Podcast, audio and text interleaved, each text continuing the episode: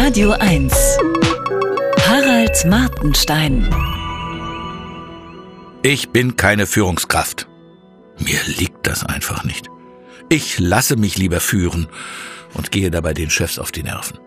Weil ich schon ziemlich lange auf verschiedenen Feldern berufstätig bin, habe ich unendlich viele Chefinnen und Chefs gehabt. Waren es 50 oder gar 70? Im Laufe der Jahrzehnte bin ich eine Art Chefexperte geworden. Es ist erstaunlich, wie viele unterschiedliche Arten von Chefs es gibt. Ich würde sagen, mindestens so viele wie Eissorten. So wie es Milcheis und Wassereis gibt, sind alle Cheftypen in einer weiblichen und einer männlichen Ausführung im Angebot. Das Ideenkraftwerk, ein Genie, bewundernswert.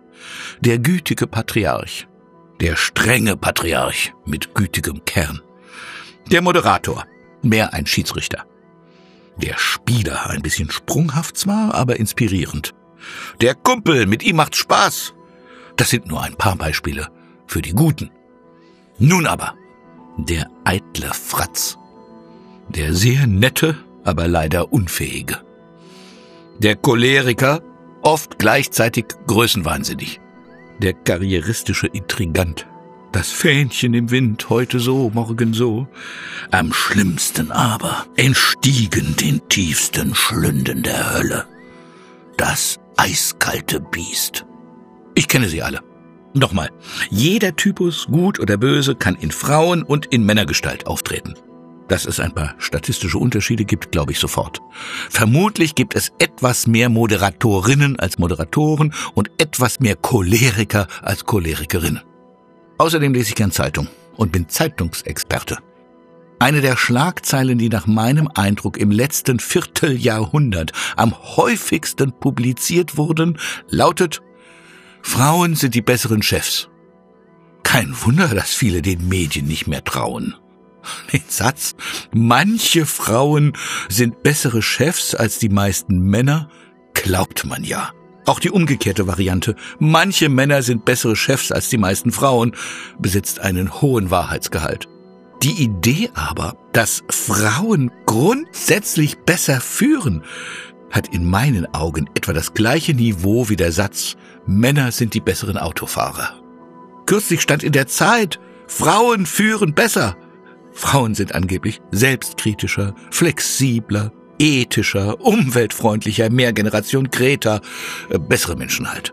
Man müsse nur Frauen zu Chefs machen, der Umsatz steige dann quasi automatisch. Äh, also, falls die grüne Ex-Ministerin Anne Spiegel zum Beispiel an die Spitze der Deutschen Bank wechselt, würde es in diesem Krisenunternehmen endlich wieder flutschen. Marine Le Pen würde Frankreich Kraft ihrer Feminité zu einer Weltmacht der selbstkritischen Ethik machen. Und Ursula von der Leyen hat als Chefin der Bundeswehr diese ja wirklich umweltfreundlicher gemacht. Kaum ein Flugzeug kann noch fliegen. Diese Beispiele sind ungerecht. Klar. Männer sind halt besser im Ungerechtsein. Gleichzeitig sagen heute viele, dass es Männer und Frauen biologisch gar nicht gibt. Beides seien nur soziale Konstruktionen. Die Autorin Alice Schwarzer und die Harry Potter-Erfinderin Joanne K. Rowling werden oft kritisiert, weil sie die These vertreten, es gebe Frauen. Äh, zumindest Alice Schwarzer gibt es tatsächlich. Das kann ich bestätigen, ich habe sie getroffen. Aber wie kann etwas, das es nicht gibt, ein guter Chef sein? Äh, wären da nicht womöglich Vampire, die ja eindeutig nur eine soziale Konstruktion sind, die allerbesten Chefs? Vampire sind tagsüber stets abwesend. Viele ArbeitnehmerInnen würden dies mögen.